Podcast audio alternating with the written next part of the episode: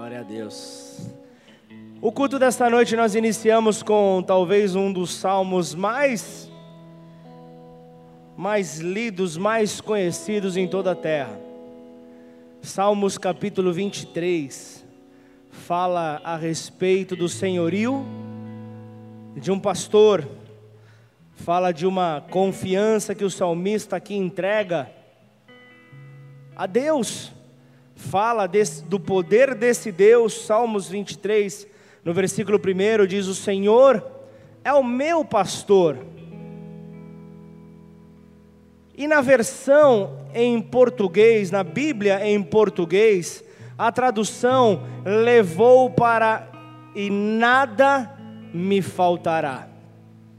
Logo, esta versão te prepara a uma certeza de um Deus fiel, de um Deus que é o teu pastor, que te guia e que as coisas materiais não te faltarão, porque Ele é o teu Senhor, Ele é o teu pastor. Então, nessa versão em português, nós somos levados a esta compreensão. Quando nós vimos essa passagem em Gênesis, quando Abraão, ele sobe então ao monte Moriá, ele leva consigo alguns utensílios básicos para o sacrifício. Ele levou lenha, certo ou não? Ele levou fogo e ele levou o cutelo para então realizar o sacrifício. Porém, o que nós vemos nesta história, que ele levou o que era importante, porém ele esqueceu o que era essencial. Esqueceu não, ele não levou o que era essencial, que era o cordeiro, porque Abraão confiava na provisão de Deus, a provisão de Deus, levando um cordeiro para si, como foi ministrado agora na hora da oferta. O Senhor é meu pastor e nada me faltará. Não sou fluente no hebraico, mas no original hebraico, ele te leva a um outro entendimento. Ele te leva a, a, a, um outro significado. Nós vemos o Senhor é meu pastor e nada me faltará. Nós entendemos como coisas Porém, no original, nós vemos que, que ele fala, é, é, é ele traz Adonai, Roi, Loexar, fala de o nome próprio de Deus, que não tem como, são, são, são, são é, consoantes que não tem ali é, é, uma pronúncia, mas é o próprio Deus, é o significado do nome de Deus. Fala também a respeito dele ser o, o, o, o meu pastor, e ele leva também um advérbio de negação, algo também sobre estar em falta, que, que, que gera então esse versículo que fala algo em torno de: O Senhor é o meu pastor e não me faltará. Muda tudo, porque aqui nós não falamos de coisas, mas falamos que Ele, quem? O Senhor, Ele não me faltará. Muda completamente o contexto, o, o salmista aqui está falando de uma pura dependência divina, mesmo em um ambiente sem conforto, sem alimento. O Senhor é o meu pastor e ele não me faltará. Ele estará sempre comigo. A sua vara e o seu cajado me consolam. Eu tenho direção, mas eu também, eu tenho, eu também tenho exortação, eu tenho correção. Ele sempre está comigo, ele não falta. Ele sempre está presente. Só que se nós vamos, a, a, palavra, se nós não aplicarmos ela, ela nas nossas vidas, ela não tem a sua eficácia.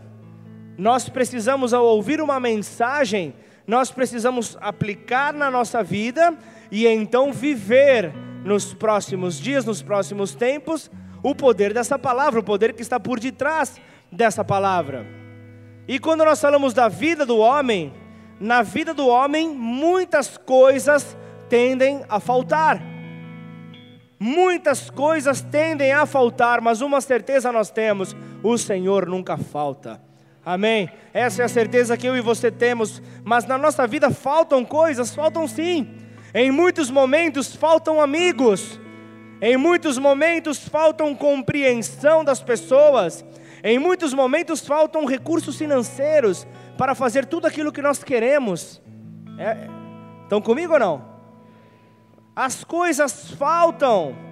E Davi, nós vemos que ele poderia não ter o que queria, mas ele tinha uma certeza: o seu Senhor nunca faltava e nunca faltaria. Essa era a certeza que movia esse homem, essa é a certeza que precisa mover as nossas vidas. Amém? Eu quero convidar você a abrir a tua Bíblia no Evangelho de Marcos, capítulo 8. Nós vamos ler os dez primeiros versículos. E que Deus possa falar contigo nesta noite. Encontrar espaço no teu coração. Marcos 8, versículo 1.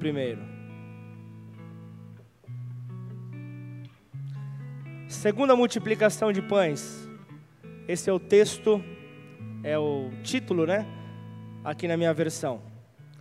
Palavra aqui diz assim: Naqueles dias, outra vez, reuniu-se uma grande multidão, visto que não tinham nada para comer. Jesus chamou seus discípulos e disse-lhes: Tenho compaixão desta multidão, já faz três dias que eles estão comigo e nada têm para comer. Se eu os mandar para casa com fome, vão desfalecer no caminho, porque alguns deles vieram de longe. E os seus discípulos responderam: Onde, neste lugar deserto, poderia alguém conseguir pão suficiente para alimentá-los? E aí então vem uma pergunta: Quantos pães vocês têm? Perguntou Jesus. E a resposta veio: Sete. Responderam eles. Ele ordenou à multidão que se assentasse no chão. Depois de tomar os sete pães e dar graças, partiu-os e os entregou aos seus discípulos para que os servissem à multidão. E eles o, o fizeram.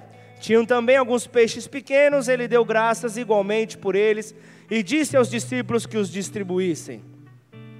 O povo comeu até se fartar e ajuntaram sete cestos cheios de pedaços que sobraram cerca de quatro mil homens estavam presentes.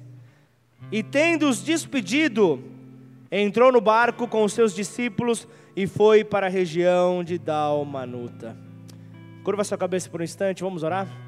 Pai, em nome de Jesus, aqui estamos, Senhor. Aqui estamos diante da tua palavra, estamos expostos à tua palavra, Pai, com o desejo que a tua palavra encontre liberdade em nós. Por isso, nessa hora, convém que eu diminua, diminua, Senhor, ó Pai, em minhas condições, para que o Senhor possa crescer nesse lugar, ó Pai. Para que com liberdade o Teu Santo Espírito possa ministrar as nossas vidas nesta noite, Pai. Em nome de Jesus, que a Tua palavra possa encontrar corações desesperados, Senhor. Corações que há pouco declararam: tudo o que eu tenho vem de Ti tudo que eu tenho é teu. Tudo que eu tenho foi Deus quem preparou. Por isso, Pai, que essa confiança possa fazer de cada um de nós nesta noite homens e mulheres transformados pelo toque da tua palavra, pelo toque do teu Santo Espírito. Portanto, encontra liberdade aqui para manifestar o teu poder nesse lugar. Desde já que tudo aquilo que se opõe possa ser amarrado, amordaçado, lançado para o abismo para onde o Senhor Jesus determinar mas neste lugar não haverão empecilhos para que a tua palavra possa ser ministrada. Em nome de Jesus, amém. Se você concorda, declare amém.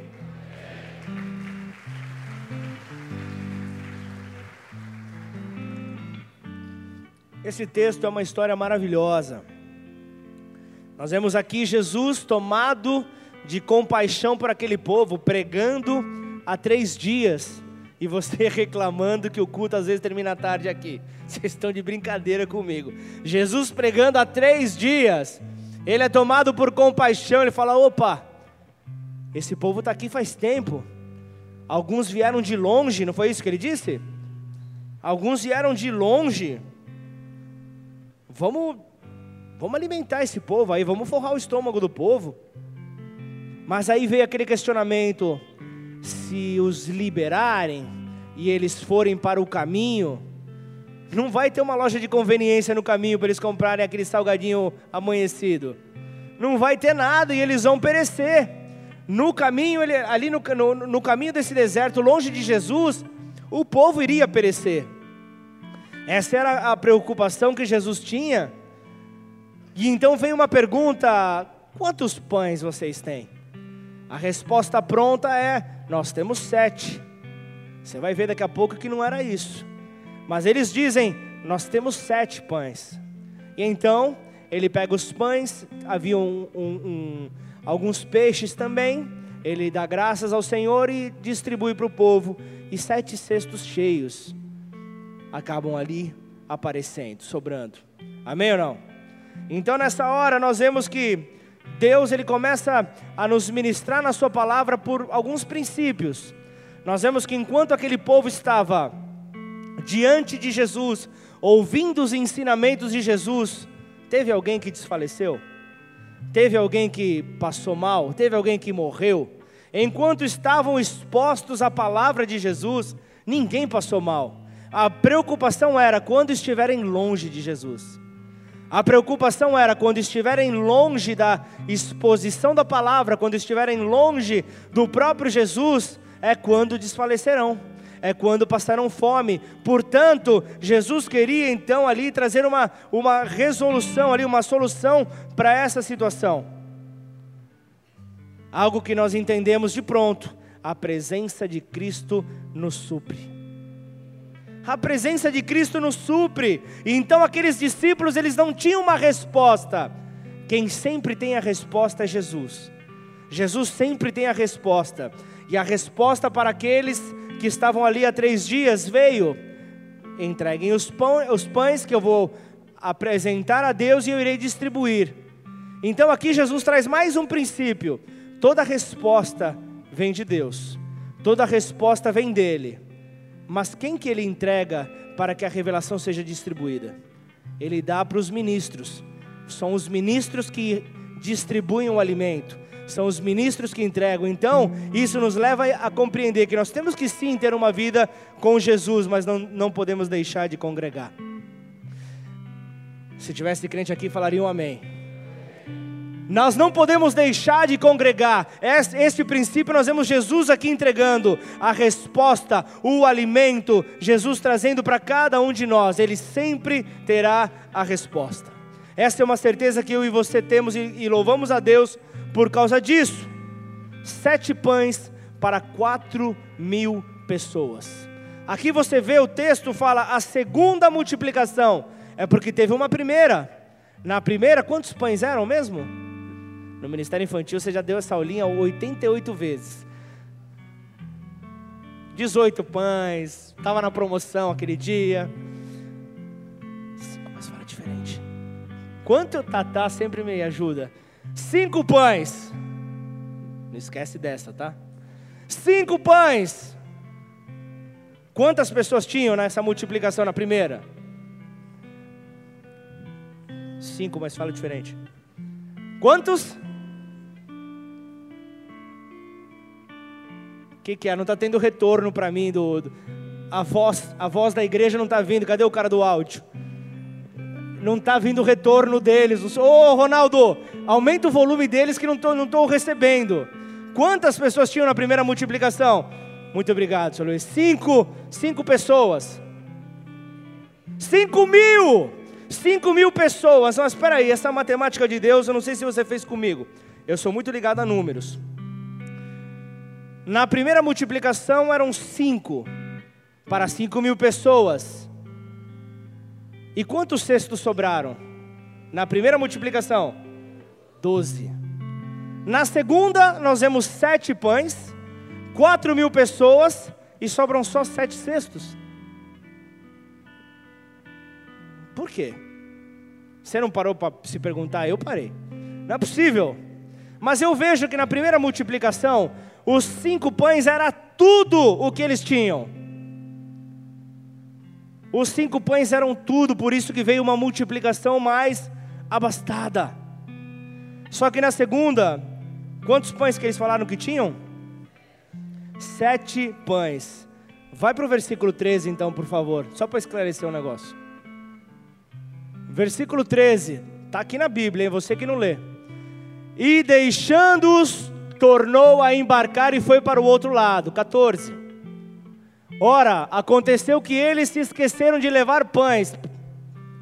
Os caras acabaram de ver a multiplicação de pães, sete cestos sobraram e não levou nem um pãozinho para fazer um lanchinho. Esqueceram de levar os pães e no barco não tinham cons... e não tinham consigo Quantos? Não tinham nenhum, mas aqui tem uma última frase aqui. Você leu, minha amada? Não, ixi, tá querendo me boicotar, irmã? Depois você escuta aí umas e outras de sobrenome Cabá, tá falando que é difícil.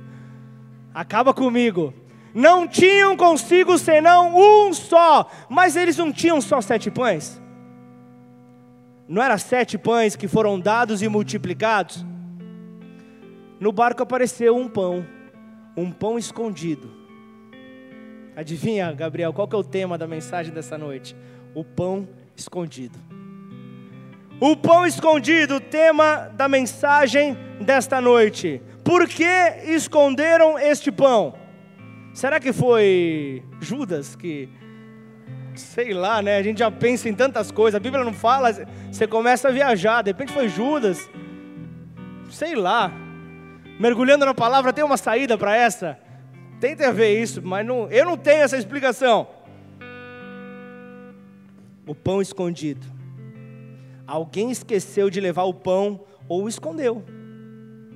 Essa resposta nós não temos, mas veremos que a palavra nos dá. A verdade é que quando o pão foi escondido, aquilo que sobrava já não sobrava mais, e agora o que, que eles tinham? A justa medida. Agora eles tinham uma justa medida. E o que é que levaria uma pessoa a esconder o pão do pão da vida? O que é que levaria uma pessoa a, a esconder o pão, se não um coração fechado para Jesus? Um coração endurecido. No momento da oferta, Jesus, quando eu passei aqui, quando ele, quando ele viu aquela viúva dando a, a, a, o pouco da sua pobreza, ele viu o coração daquela mulher. Ela viu ali que ele viu ali que aquela mulher realmente estava dando do que lhe faltava. Mas ali era o coração sendo derramado diante do Senhor. O grande problema nosso é que nós estamos sempre atrás da provisão. Aí a provisão acaba, nós corremos atrás de novo de provisão. Aí ela acaba, corremos de novo atrás de provisão, ao invés de correr uma vez atrás do provedor aquele que tem poder para entregar toda a provisão. Nós temos que estar preparados para isso. O Evangelho é um chamado para abrir mão daquilo que é passageiro, para ir em busca daquilo que é eterno. É, esse, é isso que é o chamado que o Evangelho traz para cada um de nós. E nada do que é temporário pode agradar a um Deus que é eterno. Nada do que é temporário pode agradar a um Deus que é eterno. E porque Ele nos amou tanto, Ele nos eternizou porque ele falou: Eu amo tanto a humanidade, eu amo tanto o ser humano que eu quero que ele passe toda a eternidade comigo lá no paraíso. Eu quero que eles passem comigo por todo o tempo. Só que nós vemos que o ser humano, ele insiste na sua dificuldade em expressar a sua gratidão. Nós vemos ali o povo no deserto, você lembra dessa história? Reclamando que faltava alimento, reclamando, reclamando, reclamando, reclamando. Qualquer semelhança não é mera coincidência com os dias atuais. Reclamando, reclamando, reclamando. E aí o que acontece? Por causa da reclamação do povo, Deus entrega o maná. Não é isso? O maná que, que eles perguntaram justamente: o que é isso? Maná, algo que era derramado na porção justa, na justa medida, no dia, para que eles pudessem então se alimentar e não ter falta, é, ali tinha os nutrientes necessários para o dia. Se eles não fossem rápidos ao recolher aquilo que havia sido dado, aquilo era perecível. Eles perdiam aquele maná, eles perdiam ali aquele alimento. Um alimento que, se você for analisar, talvez você fique em dúvida, mas foi um alimento que foi dado mediante um castigo, porque o povo reclamou. Você vai concordar comigo? Trouxe provisão, alimentou o povo, maravilha, mas veio por intermédio de uma reclamação do povo, veio por causa de uma reclamação do povo. O povo reclamou, então Deus trouxe aqui para que o povo não perecesse, ainda trouxe na justa medida. E Deus ele quer entregar para nós aquilo que é eterno. Ele quer entregar para nós para que nós deixemos de ter aquela instabilidade de vida, aqueles altos e baixos. Deus quer então homens e mulheres que caminhem de uma maneira única. Esse é o desejo do Pai para nós. E aí posteriormente você vê que Deus ele ordena para que colocassem na arca o maná, não foi isso?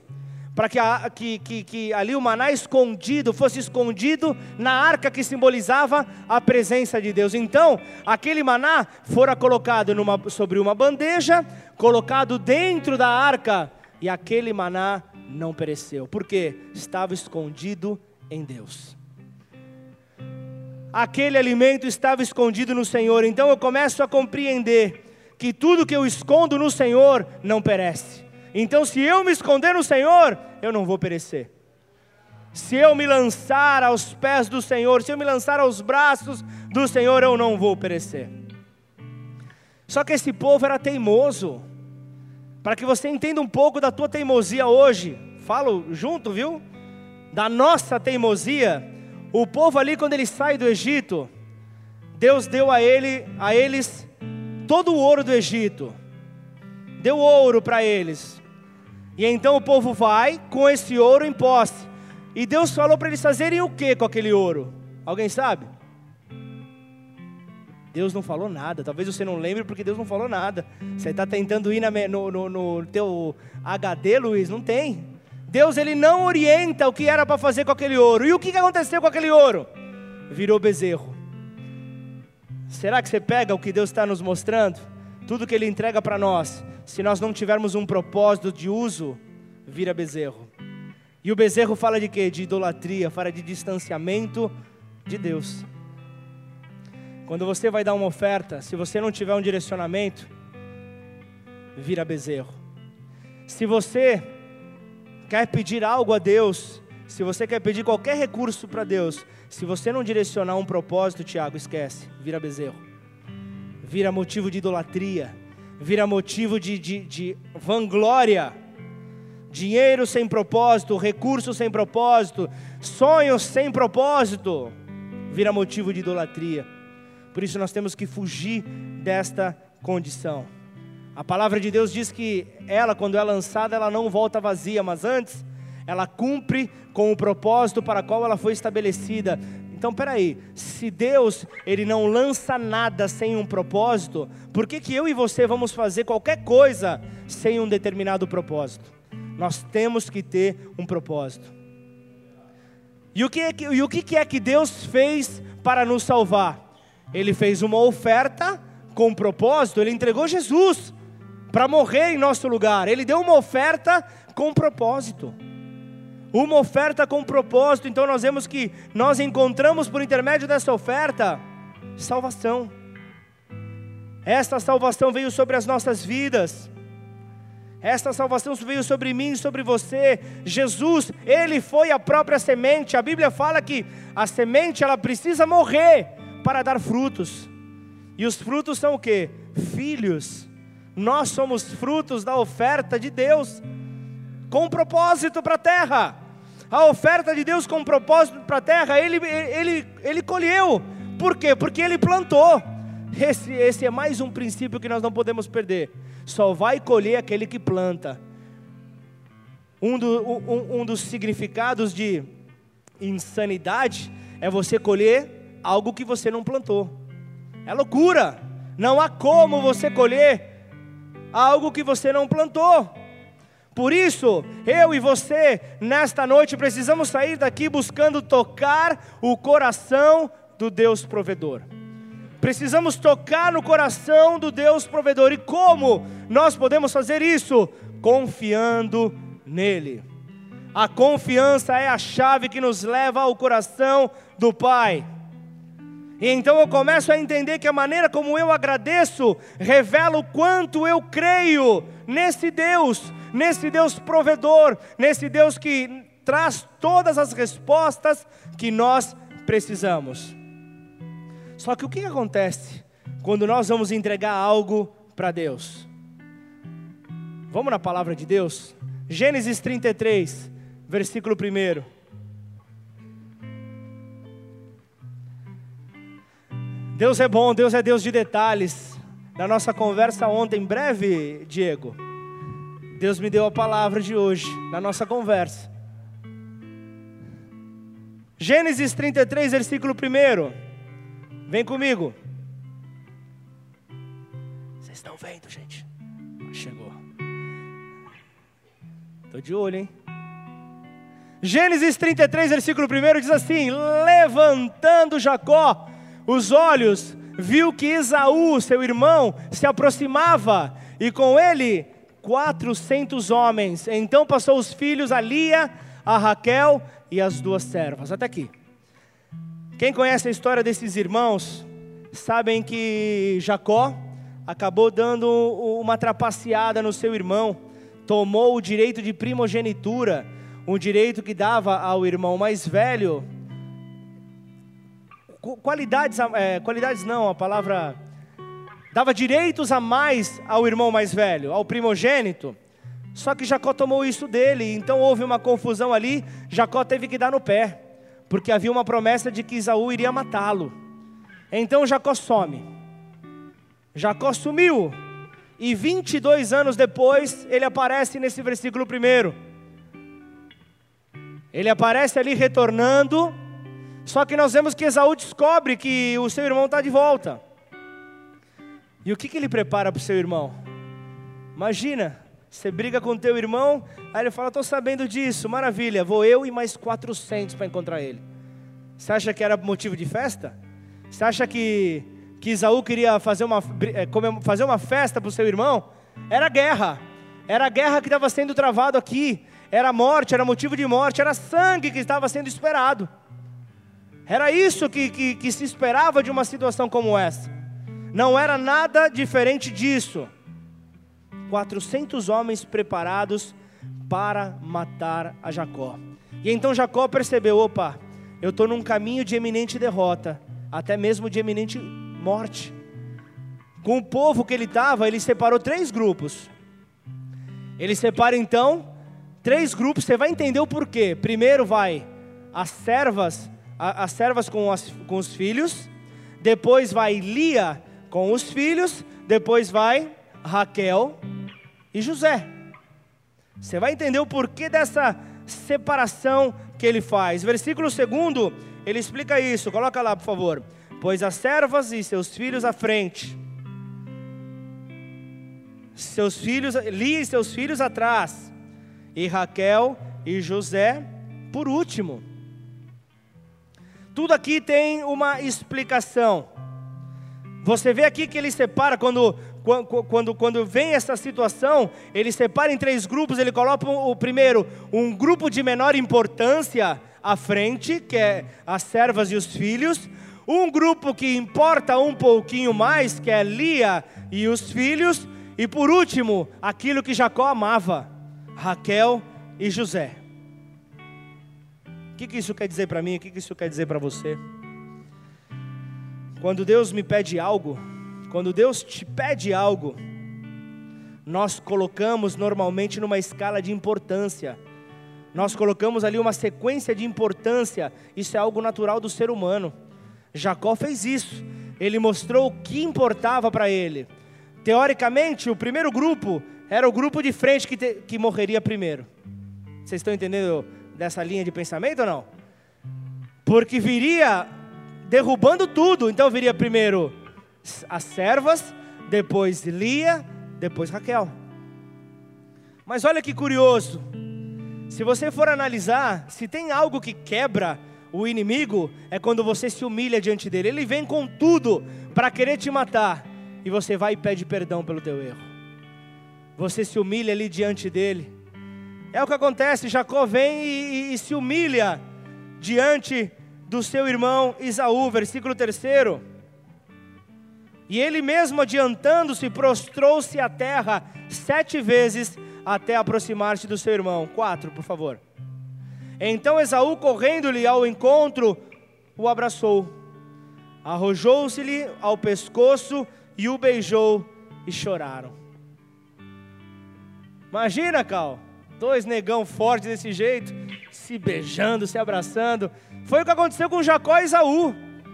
Os dois ali viram e falaram: O que, que é isso? Vamos deixar a nossa diferença para trás. Vamos viver essa vida, porque o amor que Jacó então agiu, a, a forma dele se humilhar, a humildade dele quebrou a ira na vida de Esaú. Olha o que, que fala no versículo 5 agora. Daí, levantando os olhos, viu as mulheres e os meninos e disse: Quem são estes contigo? Respondeu-lhe Jacó: Os filhos com que Deus agraciou o teu servo. Até aqui. Daqui a pouco nós lemos o seguinte. Então aqui Jacó tem clareza. O que nós adoramos agora na hora da oferta, tudo o que eu tenho, Deus preparou para mim. Jacó estava declarando isso de uma maneira prática. Tudo que eu tenho foi Deus quem fez. Só que normalmente o homem ele pensa, eu que conquistei. Jacó estava aqui falando, não, foi Deus que deu para mim. Olha o versículo 6 e 7 agora. Então se aproximaram as servas, elas e seus filhos, e se prostraram. 7. Chegaram também Lia e os seus filhos e se prostraram. Por último, volta no 6, só para a gente ver de uma maneira bem clara, para vocês acompanharem comigo. 6, isso. Então se aproximaram, olha a ordem. Primeiramente as servas e depois os filhos. Primeiramente a autoridade e aqueles que estavam de, depois e eram os que estavam debaixo de autoridade. Seguindo o versículo 7. A sequência foi Lia, que estava sobre a autoridade, e por, e, e, e por a sequência, os seus filhos que estavam debaixo de autoridade. Porém, por último, José inverte. Chega, por último chegaram José e Raquel. Se prostraram da mesma maneira, mas houve alteração da chegada, houve alteração daquilo que havia sido designado. Vocês perceberam? Só José e Raquel fizeram diferente. Só os dois fizeram de uma maneira que os homens entenderam que algo estava acontecendo de maneira diferente. Então aqui eu já começo a ver aquele que havia sido escolhido para mudar a vida de Jacó, José. O chamado sobre a vida de José, Deus já havia escolhido José. Só que Jacó o escondia. Ele foi por último. Jacó estava escondendo aquilo que viria a ser um instrumento para a sua transformação. Isso é o que eu e você fazemos. Nós muitas vezes escondemos aquilo que vai ser instrumento para Deus nos transformar. Era isso então que você vê acontecendo com José. Nós queremos esconder o que Deus vai usar para mudar a nossa vida. Nós muitas vezes queremos esconder. E o que é que Deus quer então de nós? E o que é que Deus espera de nós? Qualquer coisa que nós não queiramos entregar, tudo que eu e você que, queremos então reter, tudo que eu e você desejarmos reter, Deus vai querer, porque você não pode caminhar com esse Deus eterno, com coisas retidas no teu coração. Você tem que liberar tudo, você tem que dispor 100% de tudo que você tem. Isso é confiança. Isso é confiança em Deus. Quem entendeu, diga um amém. Isto é confiança. Olha o versículo 8, o que, que fala agora. Perguntou Esaú: Qual é o teu propósito com todos esses bandos que encontrei? Respondeu Jacó: Para lograr mercê na presença do meu senhor. Seguindo o versículo 9. Então disse Esaú: Eu tenho muitos bens, meu irmão, guarda o que tens. Versículo 10. Mas Jacó insistiu: Não recuses, Esaú. Se logrei então graça diante de ti, peço-te que aceites o meu presente. Quando vi o teu rosto como se tivesse contemplado o semblante de Deus, e te agradastes de mim. Até aqui. Olha que, que, que mistério que nós vemos aqui. Esaú então estranha a oferta que Jacó estava fazendo para o seu irmão. Jacó estava dando uma oferta, estava dando tudo para o seu irmão. E Esaú começa a, a falar: Mas eu tenho muito já, para que, que você está me entregando tudo isso? Só que Jacó se você conhece bem a palavra de Deus, há uns capítulos atrás ele tinha feito um voto com Deus. Se você puder me acompanhar, abre aí no telão, por favor, Gênesis 28, versículo 20. Jacó tinha feito um voto com Deus. E você vai entender o que aconteceu na hora que ele se deu de frente com Esaú. Versículo 20, acompanha aqui no telão.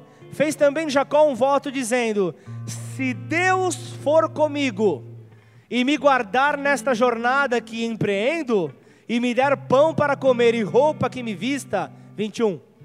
De maneira que eu volte em paz para a casa de meu pai, então o Senhor será o meu Deus. E o que aconteceu quando ele viu ao seu irmão Esaú? Ele viu a face de quem em Esaú? E o voto que ele havia feito com, com Deus? Na hora que ele se depara que eu preciso pagar, Deus foi fiel e eu vou ser fiel também? Então nessa hora Jacó fala: Eu vou dar meu dízimo de tudo. Nessa hora então você vê Jacó entregando tudo. E o que, que Jacó estava querendo dizer? Peraí, eu saí para o deserto com a roupa do corpo. Olha como que eu voltei, porque eu fiz um voto e confiei em Deus. Eu voltei próspero. Eu voltei com família. Hoje eu tenho tudo. Isso tudo vem dele. Porque eu, eu mesmo, com as minhas qualidades, com os meus poderes, com a minha influência, eu saí apavorado, dando com, com, com sebo nas canelas com a roupa do corpo, eu não tinha nada. Agora, eu recupero o meu irmão que eu havia perdido, eu vou entregar tudo, ainda mais vendo Deus na história. Era como se Deus estivesse falando aí: eu fui fiel com você, você vai permanecer fiel a mim? Você vai permanecer no mesmo caminho ou você vai se deslumbrar? E olha só, o que Jacó deu foi tudo, incluindo mulheres e filhos. Se achei graça diante dos teus olhos, eu peço que você receba. Por quê? Porque eu tenho tudo. Eu tenho tudo. Sabe a diferença daquele que tem muito e daquele que tem tudo? Quem tem muito quer sempre mais. Quem tem tudo está satisfeito. Por quê? Porque eu tenho tudo. Eu não preciso de mais nada. E esse é o pão escondido. Quando eu me escondo no Senhor, eu me escondo nele, eu já tenho tudo. Eu já tenho tudo que vai fazer multiplicar o meu pão. Ele é o provedor de todas as coisas. Nesses tempos de, de Lava Jato, eu não lembro quem foi a pessoa que eu vi que, que havia sido investigada, alcançada, que desviou é, algo em torno de um bilhão, uma coisa assim, fizeram uma conta rápida. Quantos anos a pessoa deveria ter para gastar o dinheiro que roubou? Ou seja, vidas e vidas e a pessoa não conseguiria parar de gastar tendo um padrão de vida alto, foi feito esse cálculo. Por quê? Pessoa extremamente ambiciosa que tem muito, quer mais, quer mais, só pelo simples fato de ter, de encher os seus celeiros, pelo simples fato de ter a fartura, não sabe nem o que vai fazer, propósito, não tem propósito, logo vira bezerro. Logo vira bezerro, mas com Jacó foi diferente. Ele tinha tudo. Jacó entendeu o que estava acontecendo na vida dele. Eu saí com nada e voltei com tudo. Eu saí com nada e voltei com tudo. Eu não tenho provisão, eu tenho provedor. E se eu tenho provedor, eu tenho tudo, eu estou em paz. Quem concorda que é tempo de mudar? Quem concorda que chegou o tempo de mudar, de parar de correr atrás de provisão? A Bíblia fala que aqueles que creem, os milagres correrão, as bênçãos te alcançarão. Por quê? Porque você tem tudo, porque você está nele, você está descansando nele. Se você tem essa confiança, você não corre mais, mais atrás da provisão, a provisão corre atrás de você. Ela bate na porta ali, opa, tem aqui, tem cliente novo, Rafa. Tem cliente novo, mas você estava nem esperando, apareceu da onde? Quem te deu o meu contato? É isso. São novos negócios sendo derramados sobre esse lugar. Novos negócios sendo derramados sobre aqueles que estão escondidos no Senhor, escondidos na arca. Aqueles que se escondem na arca terão então a provisão. Sempre por quê? Porque o provedor estará presente. Você não correrá mais atrás dessa provisão. Então deixa, Deixa de querer conquistar essa provisão o tempo inteiro para ter o próprio Deus contigo. Amém ou não? E uma forma de você conquistar ao provedor é com honra e com reconhecimento. Só que honrar só é possível se você antes reconhece. Você só consegue honrar alguém se você reconhece a importância desse alguém. Se você não reconhecer, a tua honra nada mais é passar do que bajulação. Posso ouvir ainda um amém? Nada mais do que bajulação para aquele que não reconhece aquele que é merecedor de honra. E com Deus é assim, com o provedor é assim. E quando nós reconhecemos Deus em tudo, então nós possibilitamos o milagre de acontecer sobre as nossas vidas. Nós possibilitamos então que o milagre ele venha. E quando nós é, honramos a Deus, quando nós entregamos a nossa vida para Ele, nós estamos reconhecendo que nós precisamos dele. Nós estamos reconhecendo a nossa necessidade. Um exemplo é quando você oferta qualquer coisa da tua vida para Ele. Quando você entrega o teu tempo para estar aqui em uma oferta de gratidão, tenha, tenha essa mentalidade geral, essa mentalidade macro de que oferta é o, é, é o teu tempo, é, é, são os teus bens, é, é, é o conhecimento que Deus te oferece. Quando você distribui isso, quando você entrega isso, você diz: tudo é dele, eu não posso reter nada comigo. Eu não posso guardar nada para mim, é tudo é dele. Eu vou distribuir tudo por ele. Tudo vem dele e volta para ele. Por isso eu sou apenas um administrador. Só que o grande problema é quando nós não reconhecemos, quando nós não acreditamos. Mateus 13, versículo 58 diz que é, a, a história sobre Jesus não conseguir ali realizar os milagres na sua cidade natal. Diz assim, versículo 58, e, e não realizou muitos milagres ali, por causa da incredulidade deles. Por causa da incredulidade deles. Então o que eu quero que você entenda? A maneira como você enxerga a Deus, a maneira como eu o enxergo, determina a maneira como eu vou recebê-lo. A maneira como eu o receberei, eu preciso é, é, ter bem claro como é que eu enxergo Deus sobre a minha vida. Desde o jardim do Éden, você vê o diabo apresentando Deus como um Deus que priva o ser humano de todas as coisas, não é assim? Desde o jardim do Éden, você vê Deus vendendo a imagem de um Deus privador, de um Deus que priva o ser humano de todas as coisas. Por quê? Ele se sentiu privado. Ele queria poder, ele queria é, ascensão, e Deus não permitiu, então ele enxerga Deus como alguém que priva você das suas vontades, como alguém que priva você das suas vontades. Aí eu quero te perguntar uma coisa: por que, que eu estou falando com ninguém agora? Por que, que essas cadeiras estão vazias? Por que, que tem cadeira vazia aqui no meio? Por que, que muitas pessoas não vieram hoje?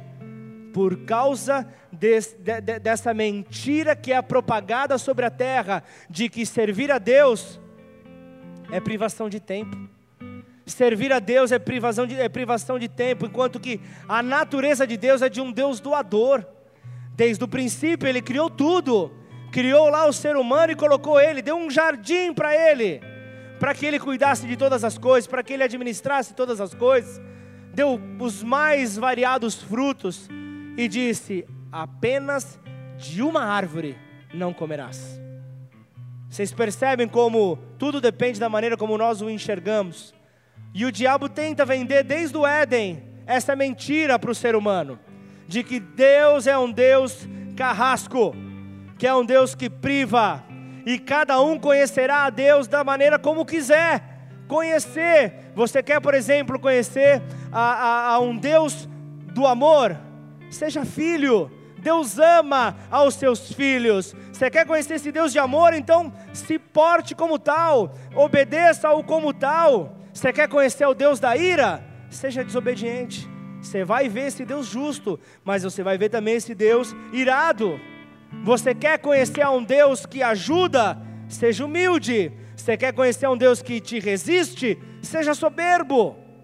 Logo, tudo será da maneira como você o enxerga, da maneira como você se posiciona. Você determina o Deus que você conhecerá. Você determina o Deus que você irá ter diante de você. Você pode enxergá-lo como o filho do carpinteiro, ou você pode enxergá-lo como o filho de Deus. Você sabe, ao filho do carpinteiro, ninguém quis adorar.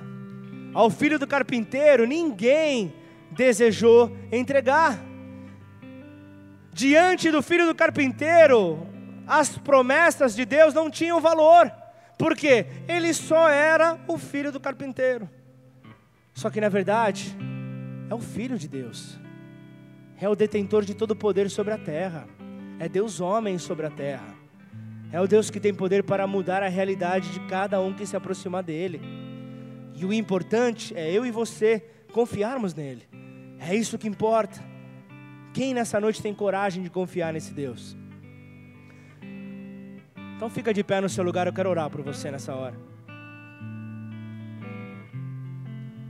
Quero orar, eu quero chamar o pessoal do louvor aqui para começarmos a adorar, vou orar pela casa. Nós precisamos ir para um, um novo estágio. Talvez a sua fé seja aprovada, talvez a sua vida seja aprovada nas mais diversas áreas. Deus está à espera apenas da tua resposta. Como, como ele observando aquela viuvinha, ele está te observando. Como você irá reagir diante de cada prova que ele coloca no seu caminho. Pai, em nome de Jesus, eu quero nesta noite, Pai, orar por cada filho teu, por cada filha tua que que se expôs a esta mensagem nesta noite, Pai. Cada filho, cada filha que colocou as suas limitações, colocou os seus sonhos, os seus desejos diante desta mensagem anunciada nesta noite, Pai. Nós queremos, como filhos, conhecer a esse Deus de amor, a esse Deus justo, a esse Deus poderoso e soberano. Por isso, Pai, que o Senhor possa vir, ó Deus, ao encontro de cada um aqui, quebrando toda resistência quebrando todo tipo de limitação que está sobre nós. E então, Pai, que assim o Senhor possa vir e encontrar homens e mulheres, ó oh Deus, desejosos de uma nova vida, Pai. Não mais desesperados por correr atrás da provisão. Aquele que confia em Deus sabe, é como em uma pescaria, é lançar a isca e esperar é lançar a semente sobre um solo fértil e esperar o tempo apropriado com o toque das águas. É necessário uma manutenção, é necessário um trabalhar nesse momento de confiança. Mas as mãos, elas precisam ser retiradas para que as mãos do Senhor estejam sobre tudo aquilo que conosco se relacione. Por isso, Pai, nessa hora eu quero me unir em fé com a fé dos meus irmãos, Pai.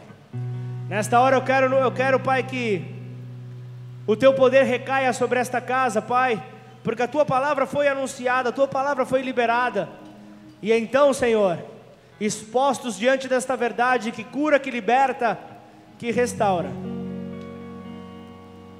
nós queremos, ó Deus, apresentar a Ti tudo o que nós temos retido nos nossos corações nós, nós vamos entrar no momento de adoração a Deus. Conforme a canção for sendo declarada, as palavras forem sendo declaradas, comece a abrir o teu coração, comece a colocar para fora tudo aquilo que você tem guardado. Saiba que todo sonho teu você deve guardar no Senhor e não em você. Por isso, comece a liberar essas palavras para aquele que é o provedor, aquele que tem poder para mudar a tua história, em nome de Jesus. Tu és o Deus Emanuel. Tu és o Deus conosco, o Deus presente. Até que o cálice transporte. Pão da vida, venha para saciar, ó Deus, toda fome que há em nós Que possamos, ó Deus, nesta hora, Pai, compreender tudo aquilo que o Senhor falou aos nossos corações, ó Pai. Tudo aquilo que é escondido em Ti, Senhor, permanece intacto. Tudo aquilo que é colocado em Ti, não vamos parar de tocar, minha gente. Tudo aquilo que for colocado em Ti,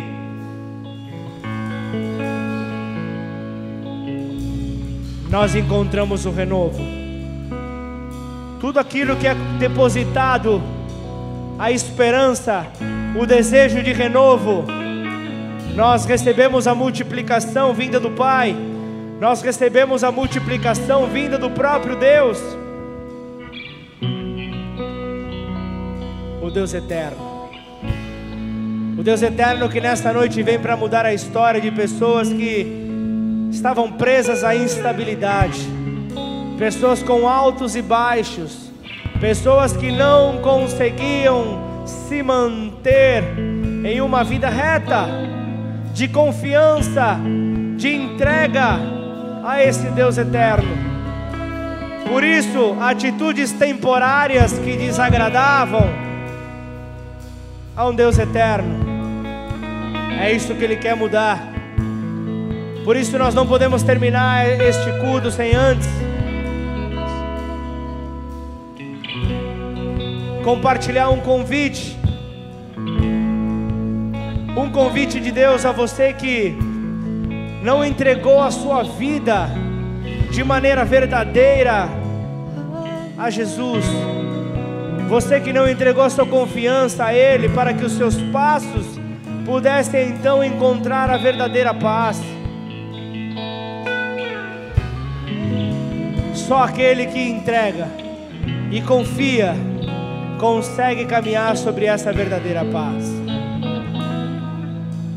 É uma simples oração, uma simples oração que nos distancia muitas vezes de um Deus eterno, de um Deus vivo, invisível, mas real, poderoso Deus.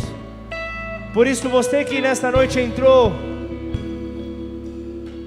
e, e encontrou nesta mensagem um motivo para se esconder dele. Talvez você entrou aqui sem perspectiva de vida. Talvez você entrou aqui num desespero sem saber quais seriam os teus próximos passos. Se entrega a Ele. Confia nele que o mais Ele fará. Por isso aí do teu lugar, eu quero convidar você que que o próprio Deus trouxe essa inquietação no teu coração.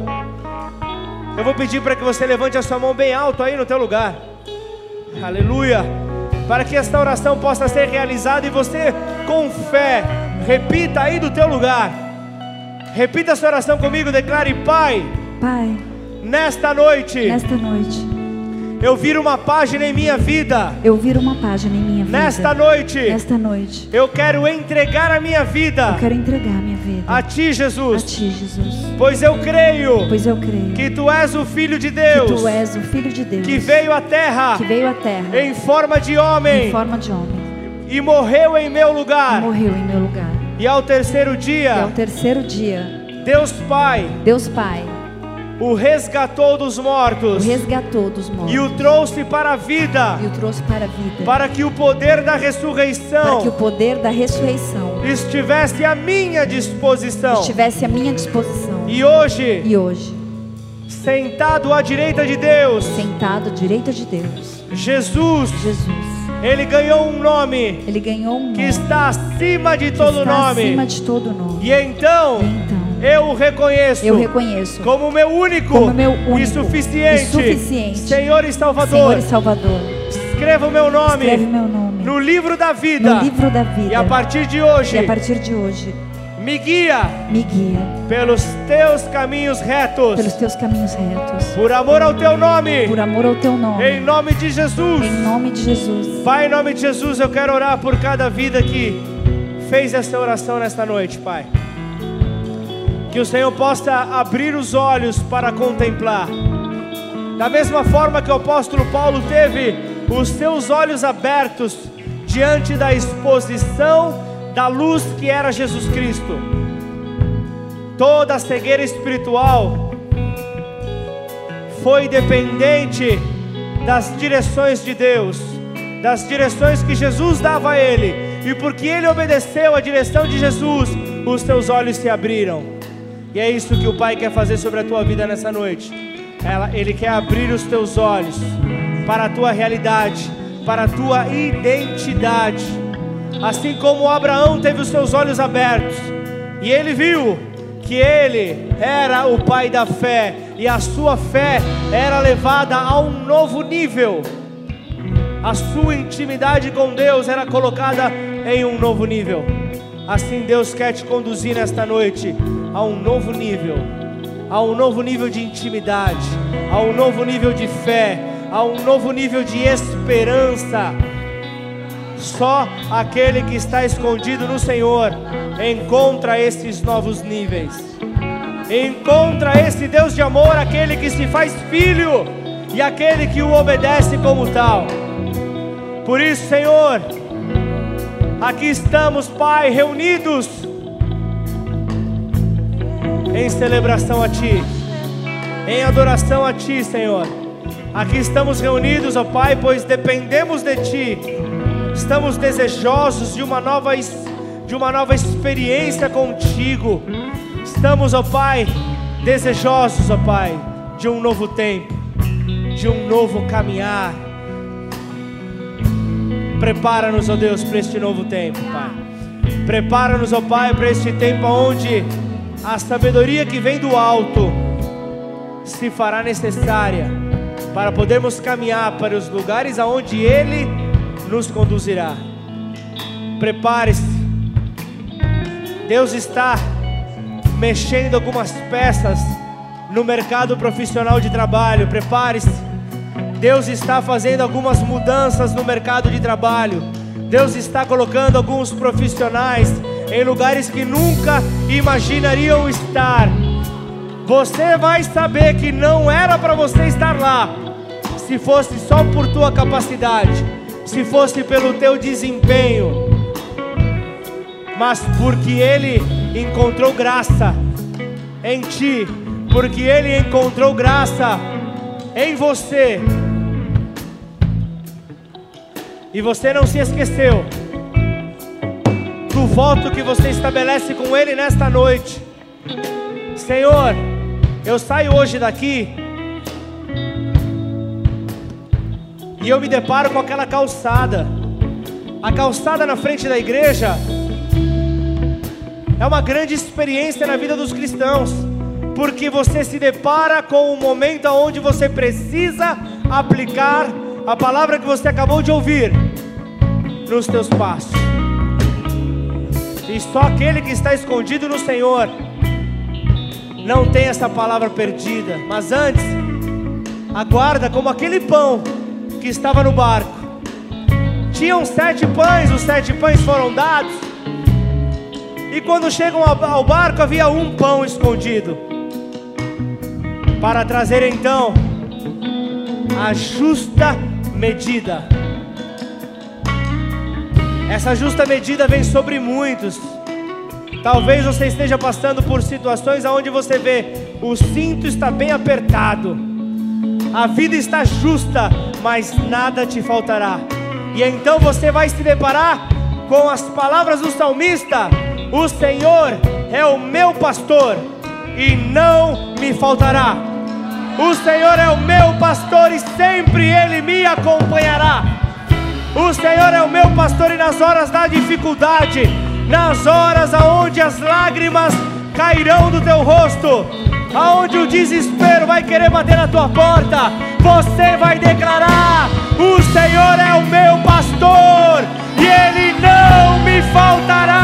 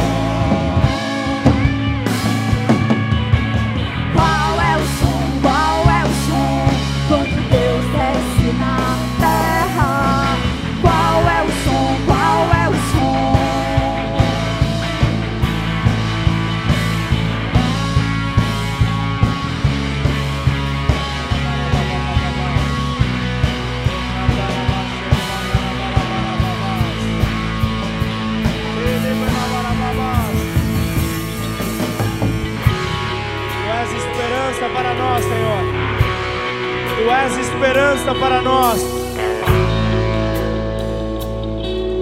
Tem uma pessoa aqui nesta noite.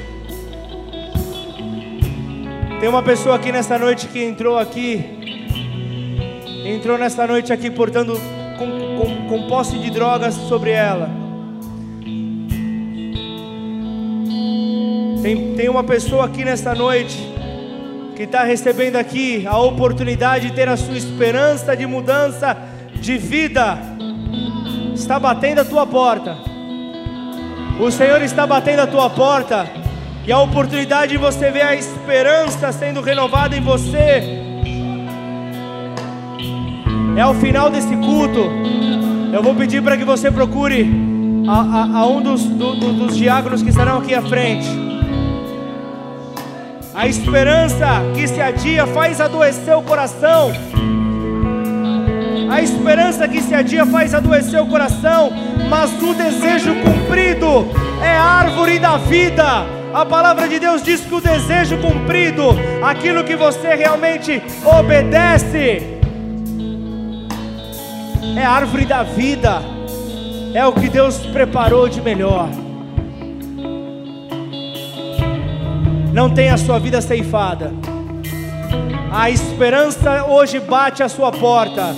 Se você quiser conhecer ao Deus de amor, porte-se como filho obediente. Se você quer conhecer ao, a, ao Deus justo, haja com justiça.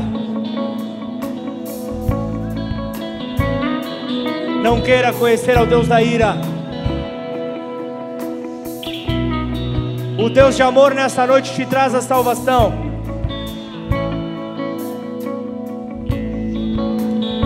O que despreza a palavra dela acaba se apenhorando, mas o que teme, o que teme ao Senhor, o que teme ao mandamento, este será galardoado, será presenteado pelo Pai, aquele que vive o mandamento, aquele que aplica o ensinamento sobre a sua vida. Seja então aquele que se esconde no Senhor, o pão escondido do céu. Em nome de Jesus, celebre esse Deus, dê a sua melhor oferta de gratidão a Ele. Em nome de Jesus.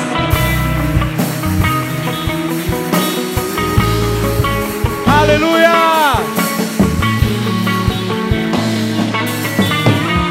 Glória a Deus! Você que nesta noite chegou pela primeira vez, você que está no, nos visitando, o pessoal que está aqui à frente, aqui com seu smartphone levantado, é o Ministério Boas-Vindas, é o desejo que a igreja tem de dar as boas-vindas a você que hoje está chegando.